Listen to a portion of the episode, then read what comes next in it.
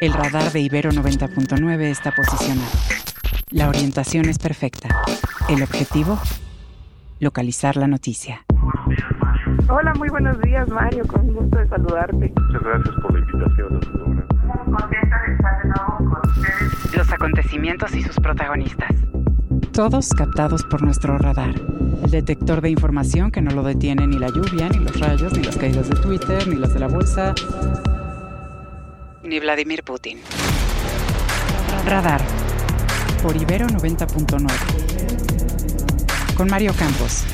Donde la información comienza.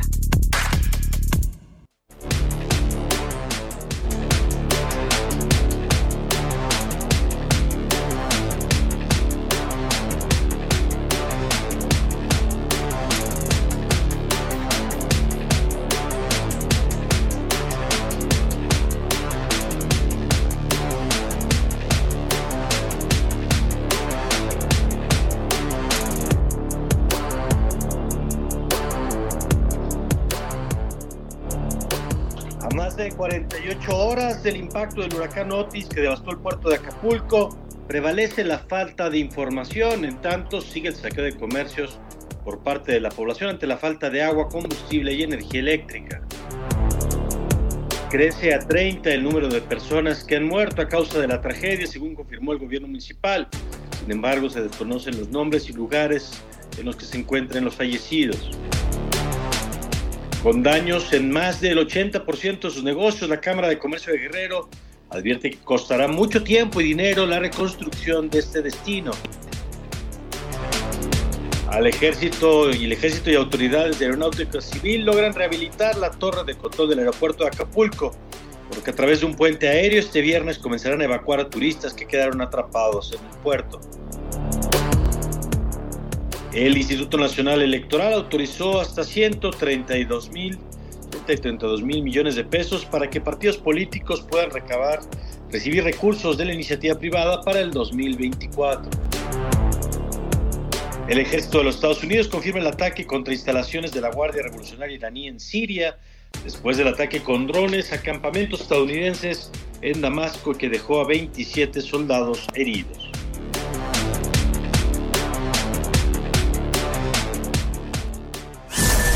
Radar 99.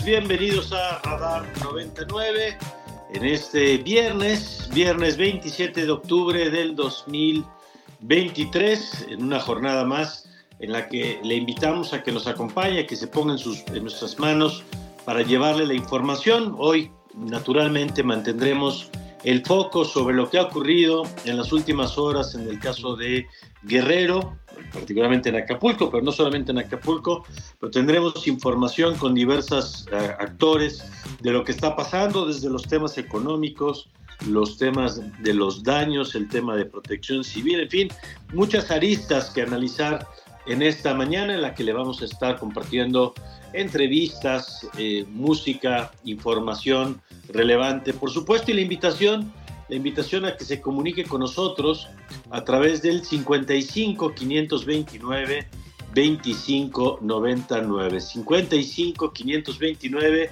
25 99 nos dará mucho gusto saber eh, primero quién está del otro lado del micrófono y segundo pues qué tiene eh, que compartirnos en esta mañana, qué piensa de todos los temas que están hoy en agenda, entre otros, por cierto, la discusión en torno a la respuesta del gobierno o de los gobiernos ante la emergencia de Guerrero, la respuesta del gobierno municipal, estatal y federal pues eh, que de acuerdo a las testimonios, pues ha quedado a deber. Pero bueno, de todo esto vamos a platicar a lo largo de la mañana. Cuando son las 7 con 6 minutos, nos vamos con los detalles de las noticias.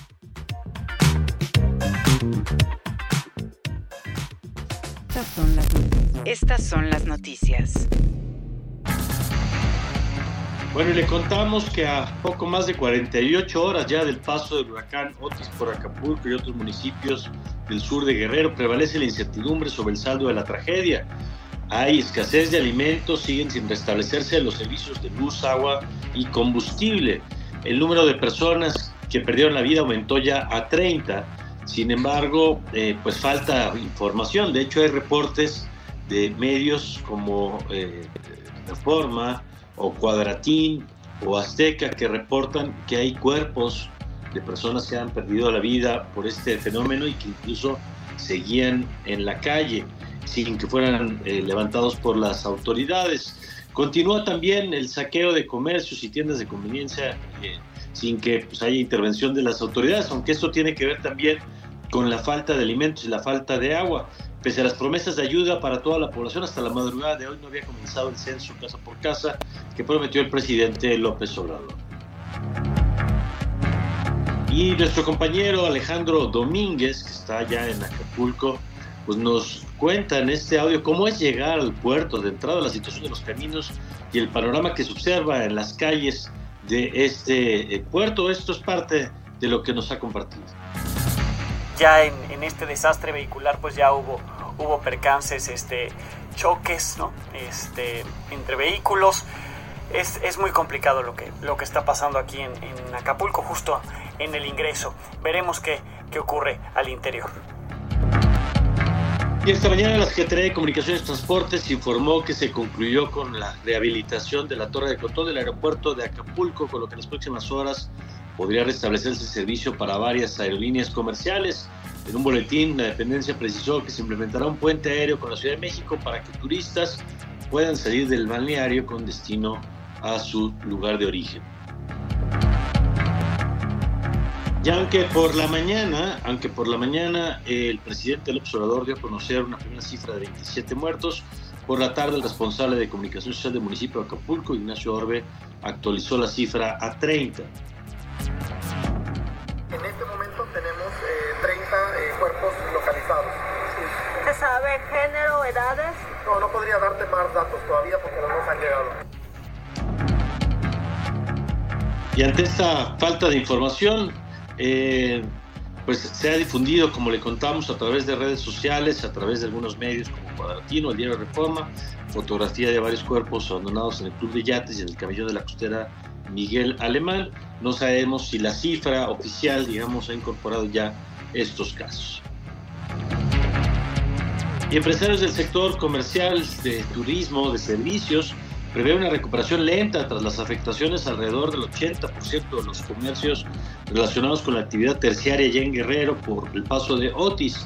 En conferencia de prensa, el presidente de la Confederación y Cámaras Nacionales de Comercio, Servicio y Turismo, Héctor Tejeda, detalló que si bien se tienen registrados 83 mil negocios en el estado de Guerrero, aún no se calcula el daño que pudo sufrir el sector en la zona afectada por el huracán. Y bueno, pues ha generado indignación que en medio de la tragedia, de la desolación que enfrentan muchos habitantes del estado de Guerrero, pues otras autoridades se mantienen en el, pues en el plan de festejo, como la presidenta municipal de Chilpancingo, Norma Otilia Hernández, eh, ayer celebró con música y con pirotecnia su segundo informe de gobierno, aunque fue criticado a través de las redes sociales.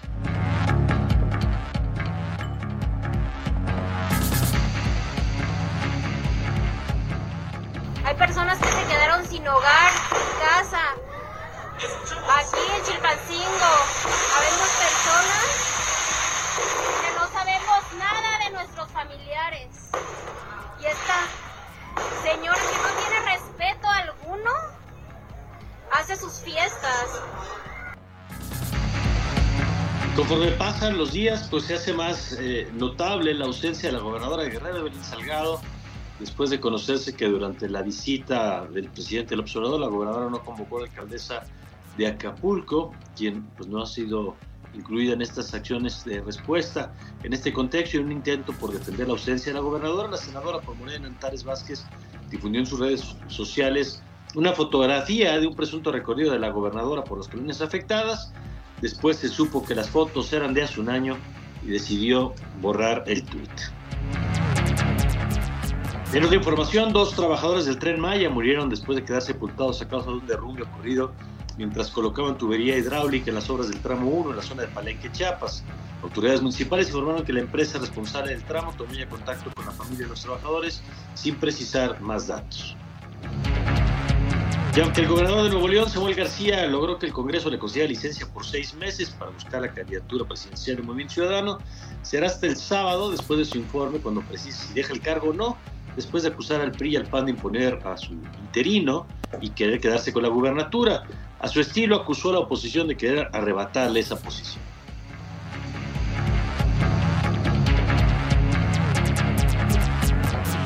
¿Quién votó por ustedes? Son payasos, cabrones. Pónganse a jalar. Los partidos políticos en México podrán recibir financiamiento privado de 132 millones de pesos para las elecciones de 2024, según eh, hagan las aportaciones sus militantes y simpatizantes. Esto lo dio a conocer ayer el INE, el cual precisó que la cantidad total de recursos que recibirán el próximo año los partidos será de 6.600 millones de pesos. Morena será el que recibirá el mayor monto de recursos públicos, 3.200 millones de pesos, casi, de hecho, un poco, sí, prácticamente la tercera parte de todo lo que reciban los partidos será Morena, por la votación que obtuvo en la última elección, seguido del Partido Acción Nacional con 1.941 millones de pesos. Scanner 360. Y nos vamos con la información internacional. Estados Unidos lanzó dos ataques contra instalaciones relacionadas con la Guardia Revolucionaria de Irán, que se encuentran al este de Siria, según un comunicado del secretario de la Defensa estadounidense Lloyd Austin. Los ataques se producen después de que el Pentágono informó que al menos 21 soldados estadounidenses resultaron heridos en varios ataques con drones de milicias pro-iraníes, tanto en Irak como en Siria, que fueron atacados desde el pasado 17 de octubre. Por otra parte, el ejército de Israel eh, realizó una segunda invasión por tierra, estas incursiones que ha estado haciendo eh, a la franja de Gaza, eh, apoyado por aviones de combate y drones en la zona donde localizaban objetivos de Hamas.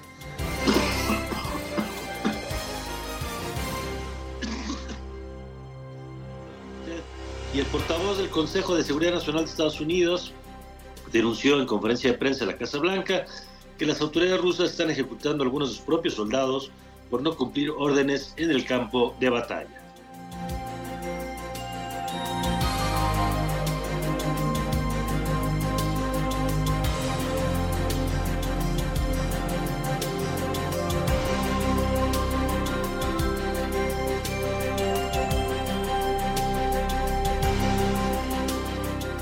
Así este primer recorrido por la información. Eh, ya le da usted una idea de cómo arranca la mañana. Es tiempo de hacer una pausa y enseguida regresamos. Vamos a tener la información eh, de lo que está ocurriendo en Acapulco. Vamos a tener varias entrevistas desde allá y con, con diversos actores le cuenten a usted cómo se está viviendo y una reflexión más amplia sobre cómo deberíamos gestionar, por supuesto, este tipo de fenómenos que si tomamos en cuenta lo que advierten los expertos, las expertas en cambio climático, pues serán fenómenos que, que serán no solamente eh, más frecuentes, sino probablemente hasta más potentes de los que habitualmente hemos enfrentado. Así que bueno, de esto y más estaremos platicando. Vamos a la pausa y enseguida regresamos. Radar por Ibero 90.9. Por Ibero 90.9. Estamos de regreso.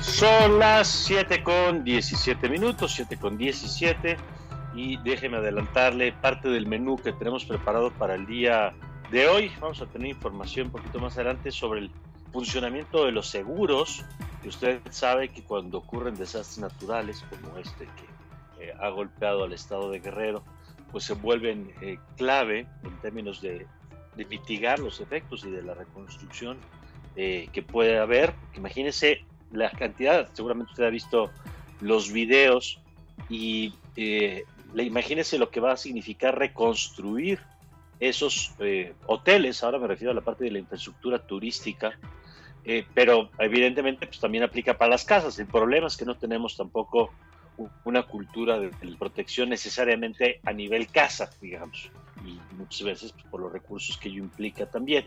Pero bueno, pues ese es uno de los temas eh, que vamos a ver un poquito más adelante, pero arrancamos por lo pronto en nuestra primera eh, entrevista de hoy sobre cuáles son los instrumentos financieros con los que cuenta el Estado mexicano pues, para hacer frente a este tipo de problemas. Y nos acompaña la doctora Nacheli Ruiz Rivera, y es coordinadora del Seminario Universitario de Riesgo Socioambiental de la UNAM, y a quien le agradezco que nos acompañe. Doctora, ¿cómo está? Muy buen día. Hola, muy buenos días. Muchas gracias por el espacio. Al contrario, muchas gracias a usted porque fenómenos como este, pues nos recuerdan que hay muchos niveles en la gestión de un desastre y uno de ellos es pues el, sistema de herramientas financieras que se necesitan para hacer frente a un desastre así, doctora. Así es, eh, pues algo que hay, que hay que aclarar en primer lugar es que hay mucho debate en redes sociales acerca de si existe el fondo de desastres o no.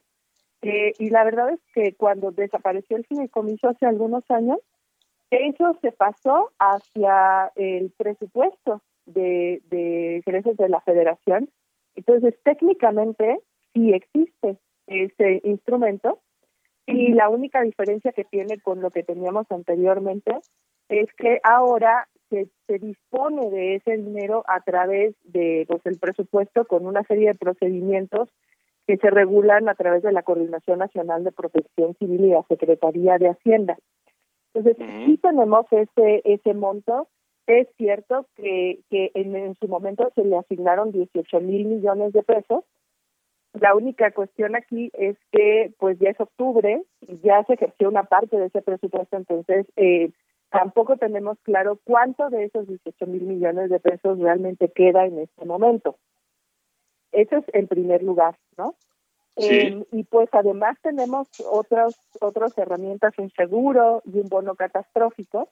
Y pues yo creo que algo que sería importante para la audiencia conocer es que ese bono catastrófico, pues aunque digamos sí, sí es un bono pues que parece mucho dinero, más de 400 millones de pesos, en realidad para los huracanes del Pacífico está cubierto por un máximo de 125 millones de dólares que también probablemente suena muchísimo dinero, pero una cosa que, que, que también hay que explicar es que no siempre se paga todo ese dinero, es como cuando nosotros chocamos un carro, ¿no?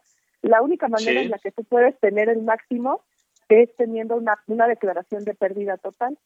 Eso todavía no lo tenemos con el bono catastrófico. Hay algunos factores que no sabemos si se van a cumplir y pues eh, en, el caso de que no se cumplan, no se pagaría completo el bono, sino el 75, el 50 o incluso el 25% de este. De acuerdo. Ahora, cuando dice el presidente, doctora, que hay recursos ilimitados, pues yo entiendo en, lo que he estudiado de administración pública, pues primero que eso no existe en, la, en ninguna parte, pues el recurso ilimitado, pero además en el caso de ejercicio de la administración pública, pues siempre hay restricciones, siempre está acotado. Este, digamos, entiendo que se pudieran reorientar de pronto algunos otros recursos, pero claramente, pues eh, hoy tenemos un límite, ¿no? Para la construcción, para la reconstrucción. Así es. Bueno, una de las cosas también que hay que explicar es que los fondos de desastre tienen diferentes aplicaciones.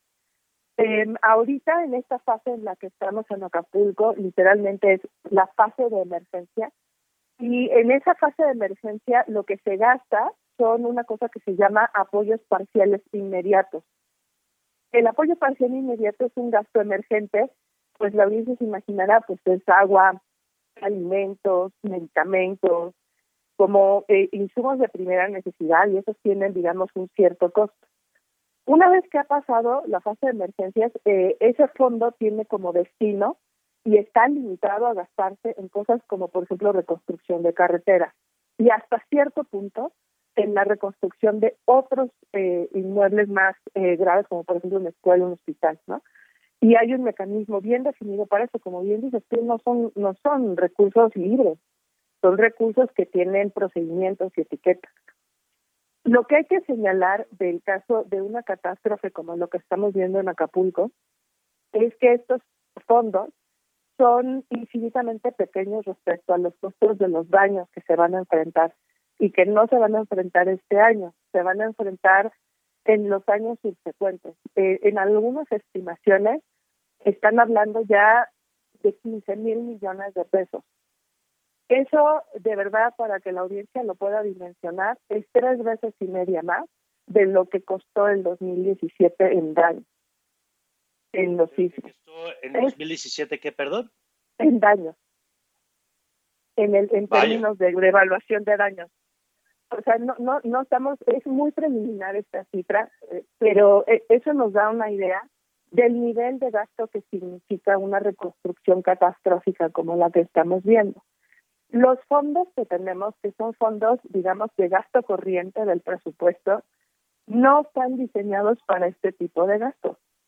Creo que una de las mm. cosas que, que se han discutido mucho y que se tienen que discutir es que cuando enfrentamos catástrofes tenemos que tener provisiones, lo que le llamamos multianuales, es decir, que no se acaban con el año fiscal, sino que se van a extender por varios años donde la gente va a empezar a tener diferentes tipos de necesidades. Ahorita es la fase de emergencia y es fundamental el gasto equilibrado en aspectos pues como agua y alimentos, pero poco a poco vamos a ir moviéndonos a infraestructuras, escuelas, viviendas y esos, ese tipo de gastos no lo tenemos contemplado en ningún rubro del presupuesto en este momento.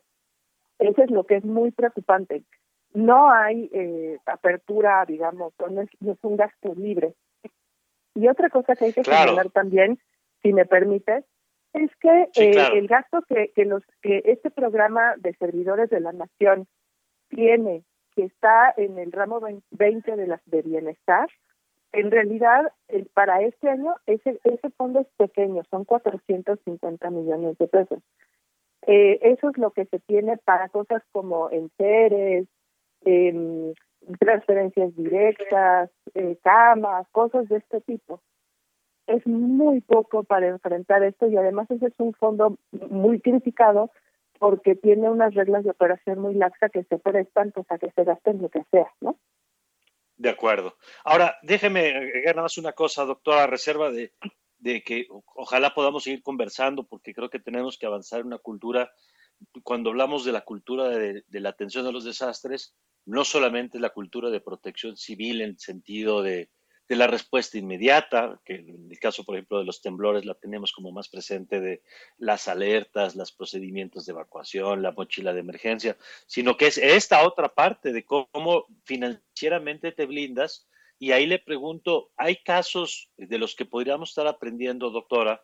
Porque evidentemente no somos el único país que enfrenta huracanes y todo apunta que con el asunto del cambio climático, pues vamos a tener, no es que lo deseemos, pero la ciencia hacia allá apunta, pues más fenómenos de estos y eh, con más potencia. Eh, simplemente ayer que platicamos con el servicio meteorológico nos decían, bueno, es que parte de esto que estamos viendo se explica por las altas temperaturas del océano que provocó este incremento de la potencia del huracán en tan corto tiempo hasta categoría 5. Y por eso le pregunto, ¿de, qué casos tendríamos que aprender o qué tipo de diseño institucional tendríamos que estar discutiendo eh, pues para hacer frente a este tipo de fenómenos? Bueno, esa es una excelente pregunta. En realidad, a nivel internacional lo que se recomienda es tener diferentes fuentes de financiamiento. Eh, lo primero, pues es que México, eh, de hecho, está eh, yendo el sentido contrario de lo que se recomienda. Normalmente se busca que la gestión del riesgo, incluso el financiamiento, sea cada vez más civil, cada vez más local y que los gobiernos estatales y municipales de alguna manera hagan ciertas acciones en corresponsabilidad para poder atender este tipo de cosas.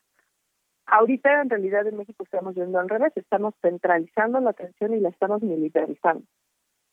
Y los instrumentos financieros tienen que ser de muchas fuentes. No, no puede haber una sola que pueda enfrentar algo tan catastrófico como lo que estamos viendo. Entonces tendríamos que tener, por ejemplo, pues sí, unos, unos, no sé si fideicomisos, pero sí tendríamos que tener instrumentos financieros compartidos entre los estados, los municipios y el estado, eh, me refiero a la, federación. Y aparte de eso, eh, a nivel internacional hay muchos ejemplos de combinaciones donde, por ejemplo, hay instrumentos como eh, seguros basados en predial, como impuestos extraordinarios, como transferencias o, préstamos eh, que se hacen para, con estos propósitos particulares, pues que son de carácter humanitario. Entonces, si tú tienes una combinación de instrumentos entre seguros, eh, transferencia de riesgos, impuestos, fondos catastróficos, eso te, te da un poco más de tranquilidad de que de alguna manera vas a salir, aunque sea por etapas. Eh, por supuesto, eh, no hay una receta perfecta porque cada país tiene que diseñar sus propios instrumentos y además, como bien dices, ahorita eh, con todo este tema de, del cambio climático, lo que está sucediendo es que los propios instrumentos de aseguramiento están probando sus límites, ¿no? Están diciendo, híjole, esto por lo que yo te aseguré, la verdad es que ya está demasiado catastrófico para que yo lo pueda cubrir. Y eso también es un tema con las aseguradoras y unas instituciones que existen a nivel global que protegen a las aseguradoras que se llaman reaseguradoras. Entonces, eh, en vista de que las aseguradoras ya, también ya están probando sus límites, es fundamental que tengamos este diseño con varios tipos de herramientas que nos permitan pues tener hacerle frente a este tipo de cosas porque aquí estamos hablando pues de, de, de un sufrimiento humano mm, no se podría decir sin precedentes porque sí, sí existe este precedente, pero sí es de, las de las peores experiencias que puede vivir una comunidad. Y pues un enfoque de derechos humanos implica también el diseño de instrumentos financieros que puedan por lo menos reducir en la medida de lo posible este tipo de, de sufrimiento, ¿no? De acuerdo. Pues doctora, yo le agradezco mucho la oportunidad de, de escucharla y aprender de este tema y ojalá sigamos conversando. Claro que sí, con mucho gusto. Un saludo a la audiencia. Gracias, es la doctora Rivera, coordinadora del Seminario Universitario de Riesgo Socioambiental de la UNAM, investigadora también del Departamento de Geografía Social del Instituto de Geografía de la UNAM. Y bueno, pues yo sé que estos temas de pronto pueden ser como muy técnicos, pero son necesarios, ¿no? Y hay que entender pues, de quién va a pagar la reconstrucción, cómo le hacemos para, imagínense más de estos, de, por sí vamos a ver cómo nos va con este, ahora imagínense más fenómenos de estos. Pero bueno, vamos a revisar por lo pronto cuando son las 7.30 qué nos ofrecen las portadas nacionales. Primeras planas y encabezados. Reforma.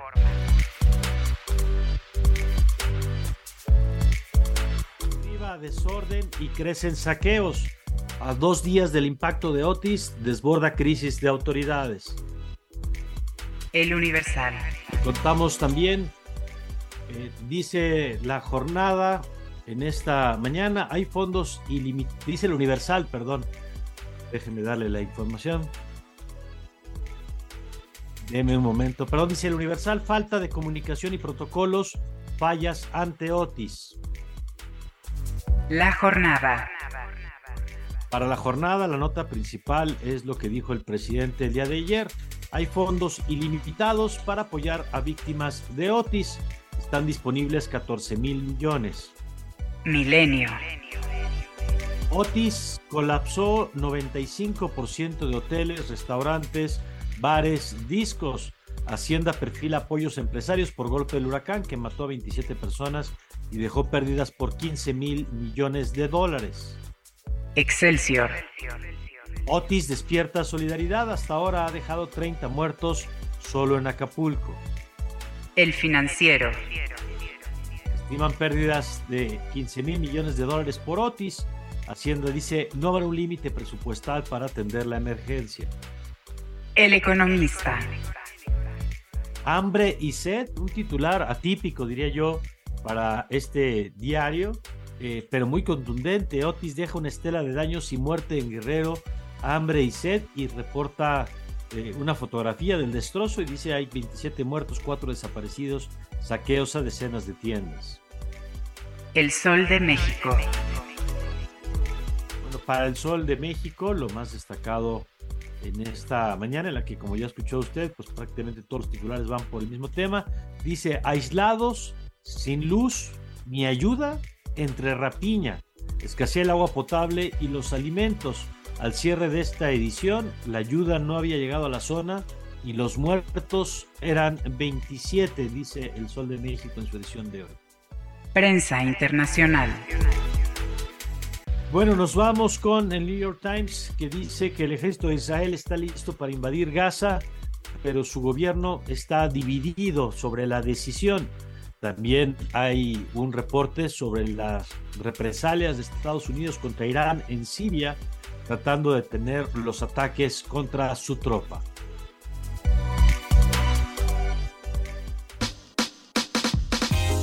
Primeras planas y encabezados.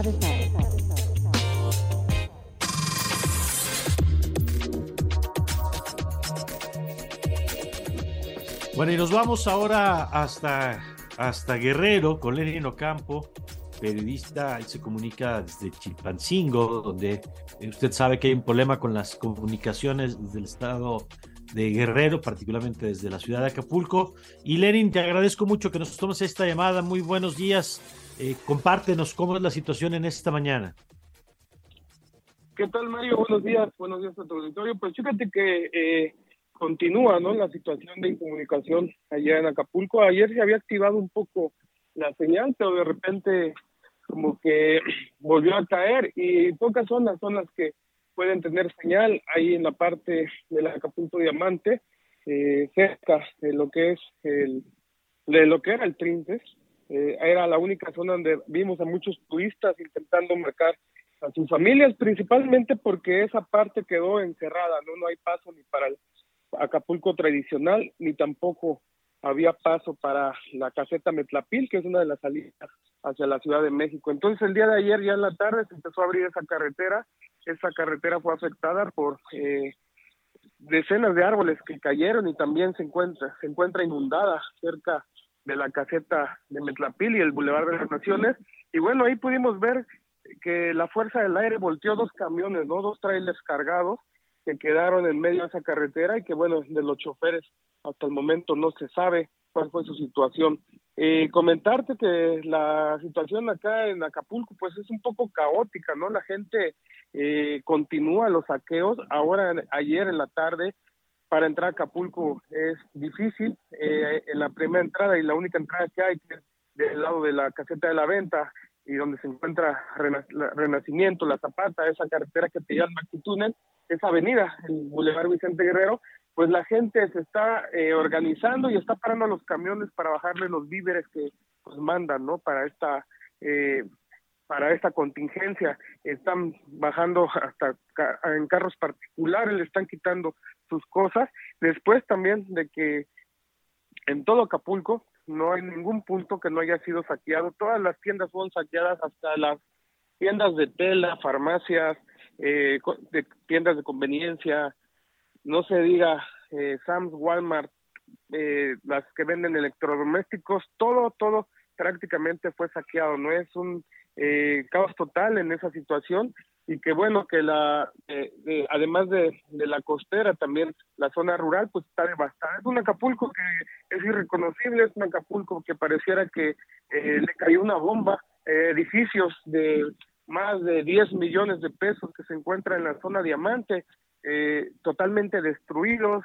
Eh, es impresionante, ¿no? La devastación que hay. Y bueno, yo creo que empieza ahorita el problema, ¿no? Principalmente de que la gente a pedir eh, insumos, agua, alimentos, y esto a lo mejor si no se va arreglando va, va a ir un poco pues creciendo esta situación porque pues yo no creo que los supermercados quieran mandar sus productos a la venta si no hay una seguridad de que ellos eh, de que los puedan al menos vender, porque era totalmente el saqueo. Tú veías gente, eh, o ves gente todavía en algunos lados, abriendo tiendas, eh, sacando televisiones, motocicletas, refrigeradores, eh, lo que ni te imaginas también que llevaban, así que es una situación que sí es muy difícil. Eh, Acapulco pues prácticamente está incomunicado, la parte de la zona centro, no hay un acceso, el único acceso que hay es por el Boulevard Vicente Guerrero, pero en ese boulevard solamente hay un carril de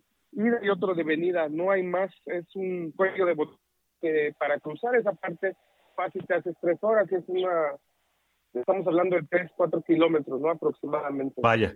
Oye, Lenin, con esto que nos cuentas y que, que nos, nos da una idea muy clara de lo que se está viviendo, pues, ¿qué pasa con las autoridades? Si hay autoridades de algún nivel de gobierno eh, eh, ayudando a la gente, porque entiendo que hay una parte de saqueo, yo no comparto la idea de que una tele de no sé cuántas pulgadas, pues un bien necesario y, o una moto, pero sí puedo entender evidentemente la desesperación por el tema de la comida y, la, y el agua en este momento y la expectativa de que no se ve que se esté restableciendo el servicio.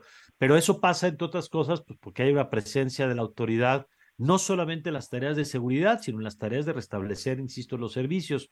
¿Qué se ve en ese sentido? Porque me llama la atención que hay muchas eh, fotos. Nosotros fuimos ayer y el día de antier al puerto. Eh, en la zona rural, los dos días que fuimos, no había una presencia tal como la autoridad eh, en las zonas de afuera, ¿no? La misma gente se veía abriendo sus calles con palas, eh, cortando los árboles con machetes para empezar a abrir su vialidad, al menos de sus calles. En lo que es la venta, lo que es eh, Paso Limonero, Renacimiento, Zapata, Coloso, pues la, la, situación es similar a la de la costera, simplemente que en estas zonas pues no se ve la presencia, por ejemplo, del ejército, de la marina, hasta el día de ayer eh, no se veía esta presencia. También eh, esto ha provocado pues que pues haya una cierta anarquía en estas zonas porque tampoco hay, no sé, alguna persona que pueda dar una vialidad a, a este consorciamiento que se hace en la entrada de Acapulco y que es importante porque, pues bueno, van muchos servicios de emergencia, muchos eh, elementos militares. Es una situación muy diferente la que se vive en la zona rural a la zona costera. En la zona costera sí pudimos ver al, ejército mexicano, a la marina, abriendo toda la, la costera, eh, dando transporte a los turistas o a la gente que quiere llegar a otro lugar porque pues el transporte en esa parte está suspendido. es la, la, diferencia que vemos que si hay un Acapulco que hasta el momento no ha sido atendido y hay un Acapulco que es eh, como que donde están metiendo más esta parte de, de la ayuda, ¿no? Eh, hemos visto también que, eh, por ejemplo, en el Coloso es donde más postes de luz hemos tirado, aproximadamente, yo creo, unos 20 postes de luz, y es lo mismo que hace que tape todas las calles de esa colonia que es popular y que, bueno, se encuentra también un poco lejos, ¿no? Que es Acapulco, que a lo mejor la mayoría de todos conocemos. Es una situación, por ejemplo, ahora con apenas se van a tratar eh, la situación de las personas que encontraron muertas, se habla que son 28 y apenas se, están haciendo los trabajos en el servicio médico forense que se encuentra en la colonia Progreso, es un, servicio médico forense el viejo, porque el nuevo fue eh, no, no, no ha sido ocupado, pero bueno, ahí se va a tratar también esta situación de los 28 muertos. Eh, mucha gente, hemos visto, por ejemplo, en imágenes, nosotros no hemos podido llegar a la parte que es la zona del Zócalo, que parece ser que es la más afectada, donde pasa un río que se llama el Camarón, y que fue el mismo río que en el Ingrid y Manuel pues hizo la misma situación de el que provocó no la, situación de destrucción. Esto es eh, difícil no hemos podido pasar porque pues de una manera u otra eh, entramos a las primeras zonas y que son las zonas que se ha podido llegar, pues es la costera y el Boulevard de las Naciones, donde se encuentra también un número grande, ¿no? De, restaurantes importantes, tiendas importantes que fueron destruidas, ¿no? El Hotel Princess, pues bueno, tiene un campo de golf que ahora parece una laguna. Eh, enfrente hay una plaza comercial, toda la plaza, hay varias tiendas, hay cines, eh, hay tiendas de comida rápida, todo, todo desapareció, o sea, eh, es un Acapulco que a lo mejor no estaba preparado para un huracán. Estaban preparados a lo mejor para los temblores. Es muy difícil que tú veas una imagen esa de un temblor en el estado de Guerrero. Pero lo que hemos visto ahora, eh, normalmente los huracanes que nos caen son inundaciones, ¿no? Y, y bueno, el crecimiento del río. Pero lo que aquí afectó fue realmente el viento, ¿no? El, el, las fuerzas de 275 kilómetros por hora. Y edificios que te estoy diciendo que tú y yo veías departamentos de 10 millones de pesos eh, que se encuentran en la zona diamante, eh, tú los ves y estás en una situación como eh, en un bombardeo, ¿no? Tú ves los edificios y son irreconocibles, las fachadas destruidas, eh, ves todo, todo, haz de cuenta que pasó una bomba o algo y solamente quedó lo único fuerte que tenían eh, la parte de los elevadores, ¿no? Que ahí sí tuvieron que ocupar cemento, pero lo que vimos que la mayoría de los edificios o eran de vidrio con plafón o otro material y solo resistió eh, pues, los muros y, las zonas, ¿no? De los elevadores. Y sí, sí, se ve una diferencia entre el manejo de la ayuda a un Acapulco eh, que ha dado la economía al estado de Guerrero y también el Acapulco, ¿no? Rural tradicional, que pues lamentablemente también eh, pues queda en segundo plano, ¿no? Por la misma situación y también no hay luz, están incomunicados. Lo que sí decíamos de los saqueos, sí vimos también mucha gente, mucha gente que llevaba pues cajas de leche, eh, atún, algo básico, ¿no? Para la casa, pero sí también vimos gente que llevaba televisiones de 72 pulgadas, ¿no? Para eso me idea. Pues sí, sí, sí, sí. Claro, que eh, se entiende que es distinto ahí. Lenin, muchas gracias por la información. Eh, este, te agradezco que nos permitas a través de ti pues entender mejor lo que se está viviendo en este momento en el estado. Gracias. No, de hasta luego, muy, muy buen día y que estén bien. Muchas gracias, es Lenin Ocampo, periodista eh, comunicándose desde Chilpancingo, por lo que nos acaba de explicar. Acá está, él está en Acapulco y van y, eh, entran y salen para poderse comunicar con el exterior, por lo que nos explica que siguen con los problemas de electricidad, siguen los problemas de abasto, sigue el tema de los saqueos, que yo insisto, habría que, yo por lo menos creo que habría que separar, pues quien se lleva algo para comer a quien se lleva una televisión de 60 pulgadas, pues porque sí son perspectivas diferentes, pero más allá de eso, pues sigue la problemática y, bueno, vamos a ver qué información sigue generando. Vamos a seguir con el tema. Por, lo pronto, vamos con Alfonso y eh, nos vamos con información.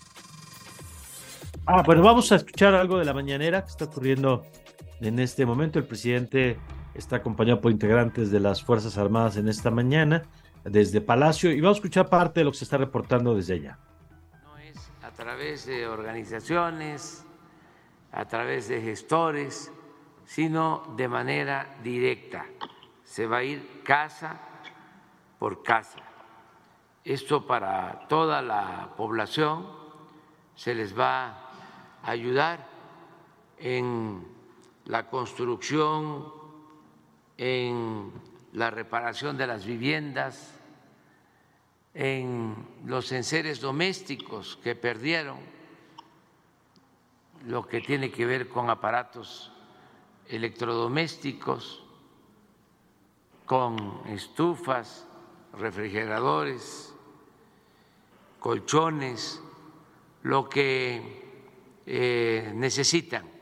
Ya se está trabajando eh, en conseguir, ya tenemos 10 mil paquetes para empezar de estos electrodomésticos y vamos a eh, adquirir todos los que sean necesarios.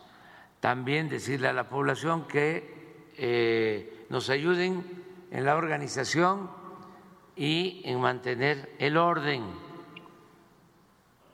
que eh, no se quieran aprovechar los que siempre sacan o buscan sacar eh, provecho personal, que no eh, se les permita y que tengan confianza que todos van a ser apoyados, que cuentan con nosotros. También bueno, esto es lo que está diciendo en este momento el presidente López Obrador, eh, pero vamos con más análisis de lo que significa la reconstrucción, insisto, más allá de la retórica, más allá de el tema de los eh, seres domésticos, que por supuesto puede ser importante para la gente en la vida cotidiana, pues estamos hablando esta cifra que ahorita vamos a rebotarla de 15 mil millones de dólares. Y vamos a platicar de esto con Carlos Jiménez, él es actuario, él es titular de seguros de daños y autos de AMIS, de eh, la institución que agrupa justamente las aseguradoras en nuestro país. Carlos, ¿cómo está? Buen día, gracias por tomarnos la llamada. Hola, ¿qué tal? Muy buenos días. Un gusto saludarte a ti y a toda tu audiencia.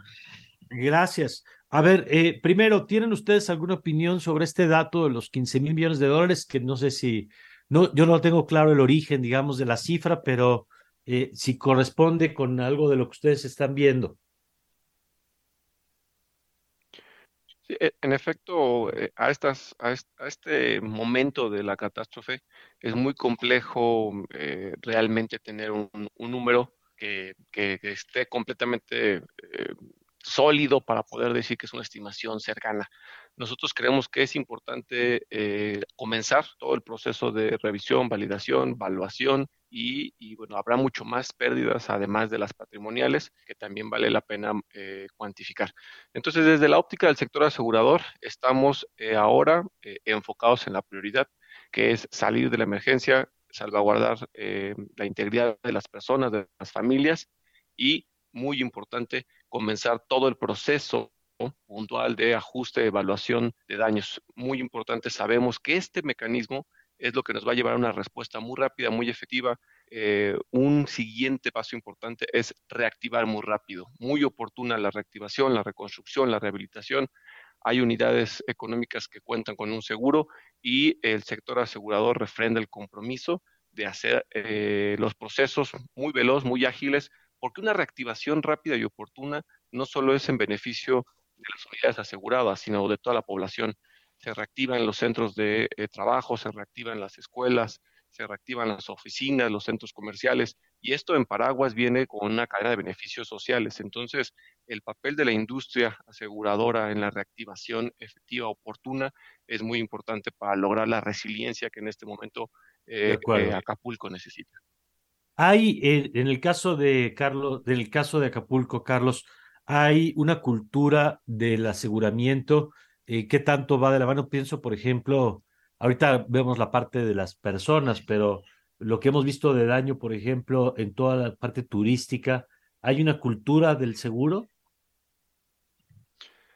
Efectivamente, eh, los sectores turísticos tienen eh, una mayor cultura de seguro.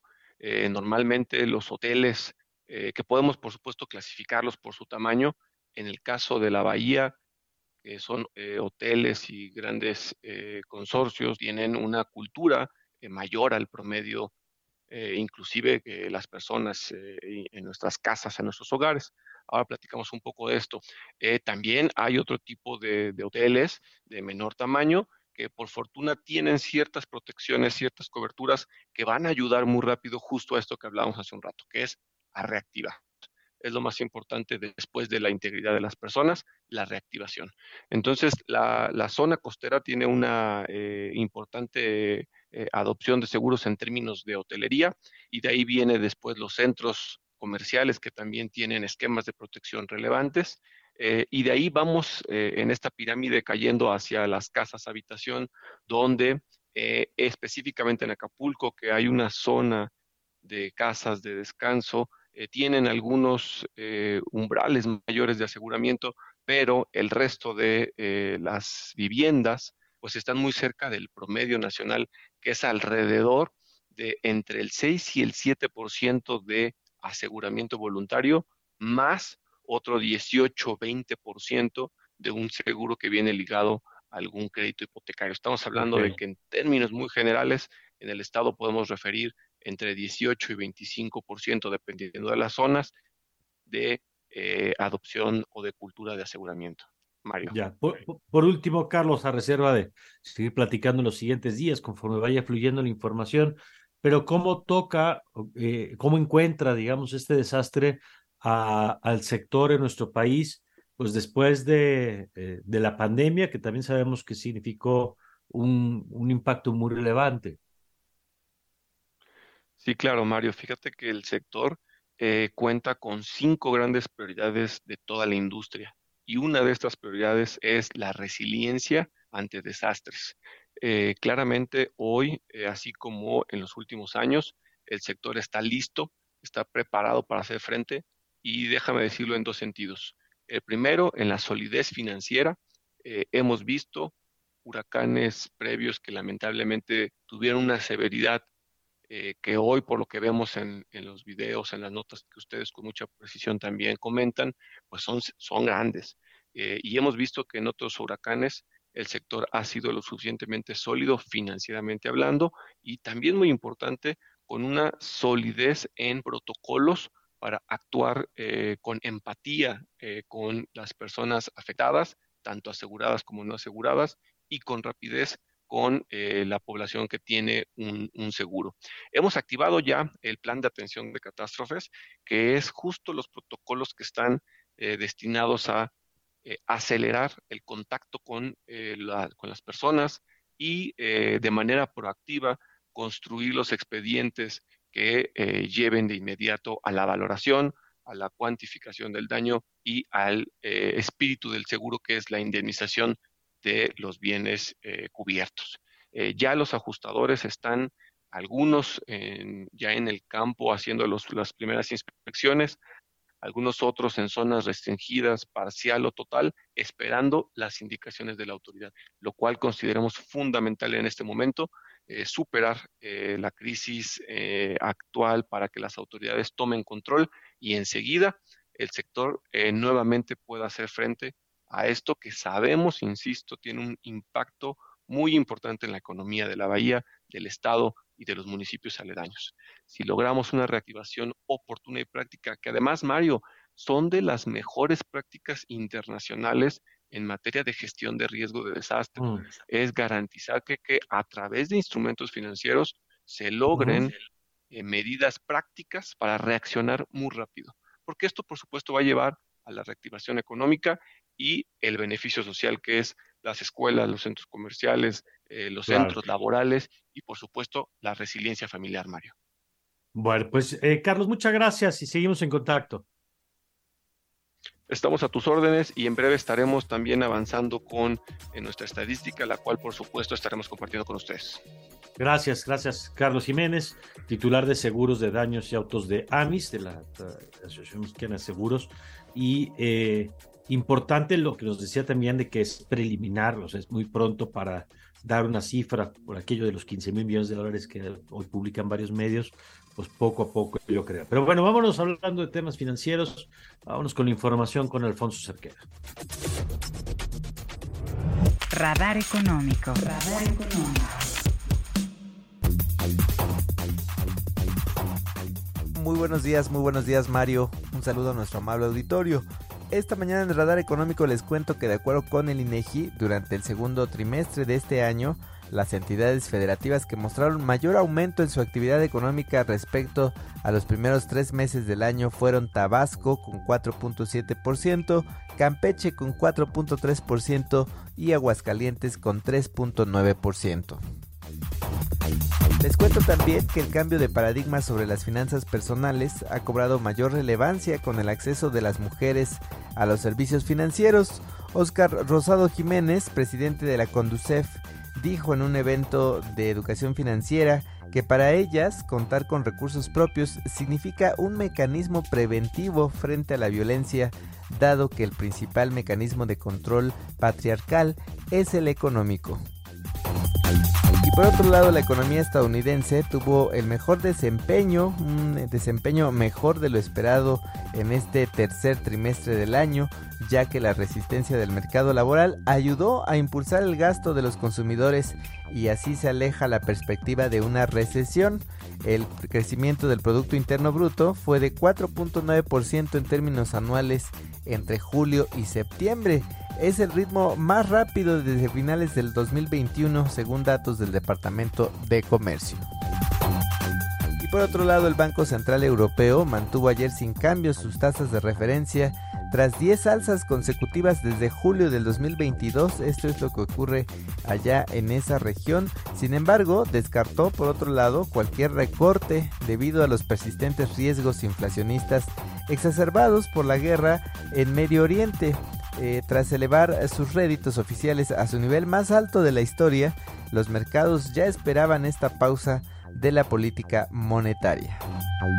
Y finalmente les cuento que esta mañana la criptomoneda Bitcoin tiene un valor de 34 mil dólares, mientras que un dólar nos cuesta 18 pesos con 5 centavos. Hasta aquí lo más relevante en el radar económico, que tengan un excelente fin de semana. Radar, radar 99.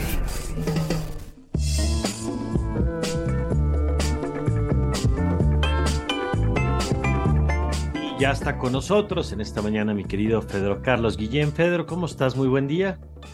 Mario Alberto, ¿qué está pasando? ¿Qué está Pues pasando? están pasando muchas cosas, ya sé, pero este, ¿por qué no hubo programa? ¿Por qué no hubo programa? Ah, porque estábamos Me, me habla alguien, me dice, "Oye, está muy interesante tu participación de hoy", y yo dije, pues yo ni, ni estaba despierto, digamos. Supongo que pusieron una grabación. Así es, el viernes pasado que transmitimos eh, algunas de las entrevistas que avisamos que no íbamos a estar aquí en vivo, pero compartimos una de tus colaboraciones. Así que, y bueno, y les gustó entonces, lo importante es que les gustó la colaboración. Esa es, sí, exacto. ¿Cómo estás, Mario Alberto? Pues bien, poco con el ánimo como Sí, todo el mundo sí, ahorita. no, no está padre lo que pasó. Una cosa muy dura. Fíjate que, pues ya, digo, porque que yo hace enojada, pues no, no abona. Ajá. Pero lo que sí es claro es que esto eh, se fue anticipable, digamos, ¿no? Y entonces, pues sí, uno, uno dice, hijo, este, si es anticipable, ¿por qué no se tomaron las medidas? Pero insisto, es que yo eso enojado, he oído esto que estoy diciendo reiteradamente durante horas, ¿no?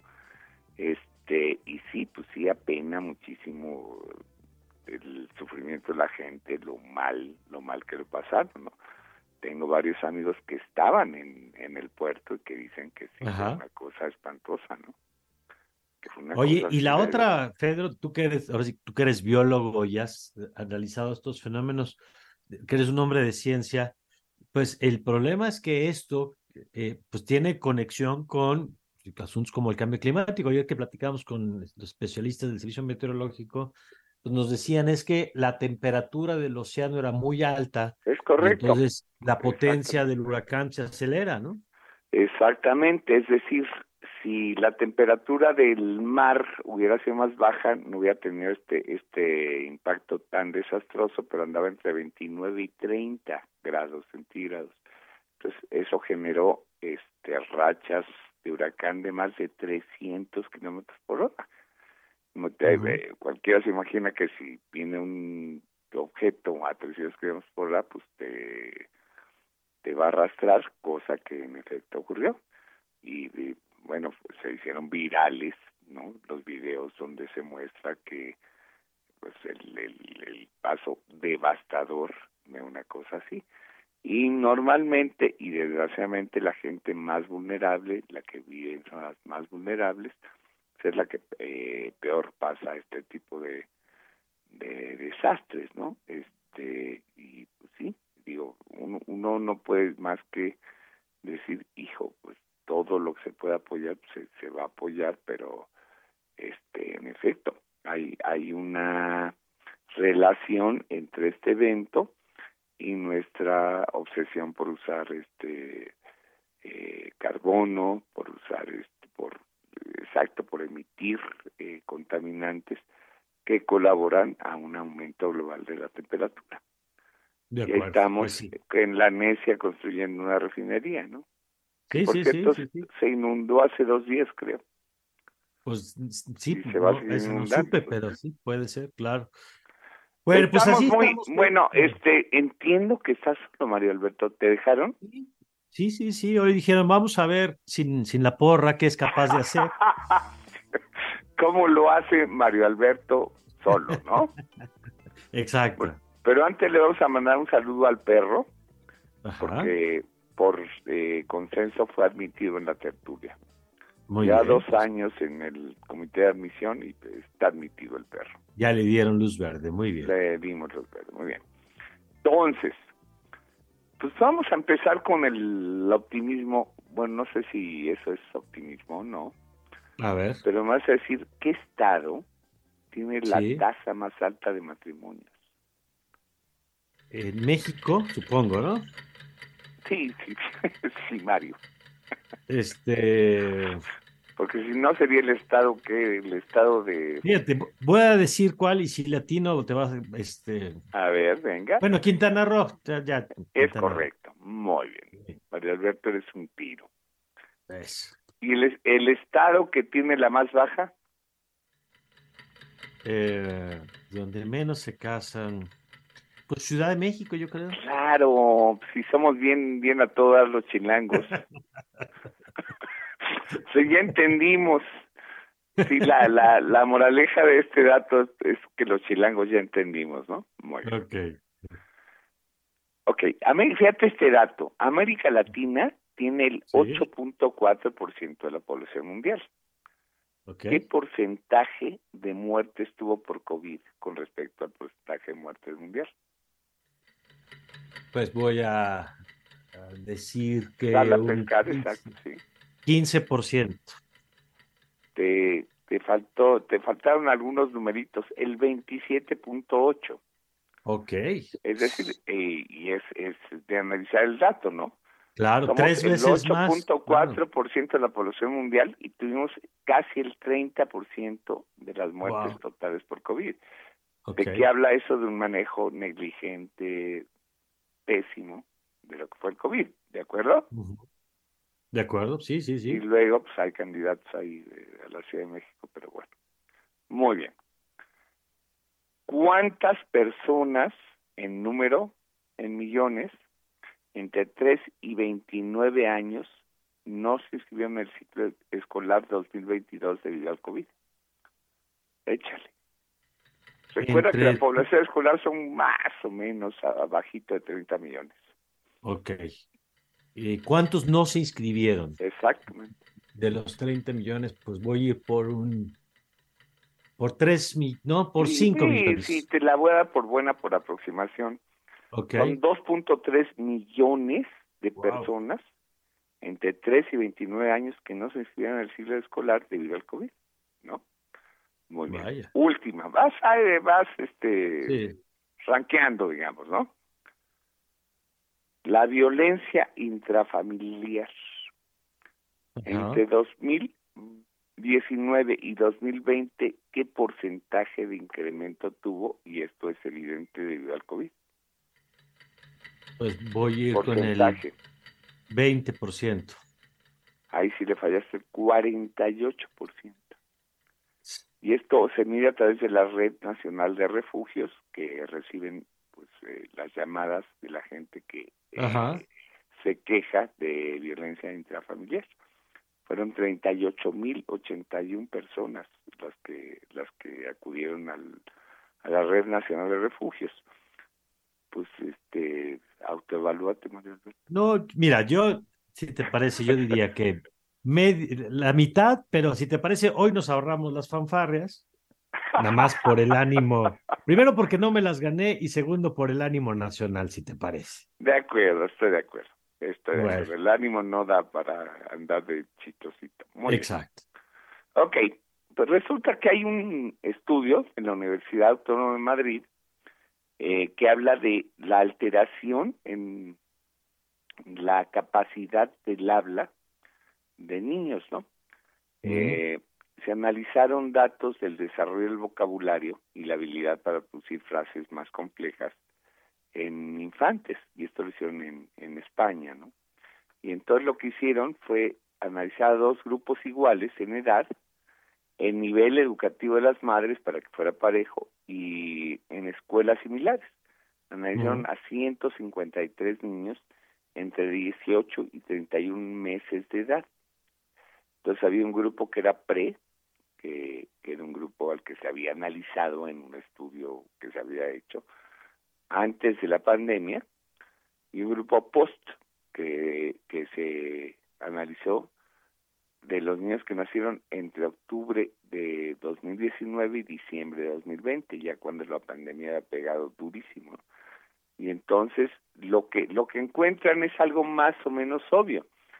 Eh, estos niños del grupo Post pues limitaron sus interacciones sociales. Este, sus estímulos lingüísticos se redujeron. ¿Por qué? Porque es parte importantísima del aprendizaje en los, en los chavos, es interactuar con otros chavos. Y estos pues, no, estaban confinados. Eh, otro detalle interesante del estudio es el uso de tapabocas que limita la comprensión de lo que se está diciendo. No le entiendes a alguien que tiene un tapabocas, ¿no?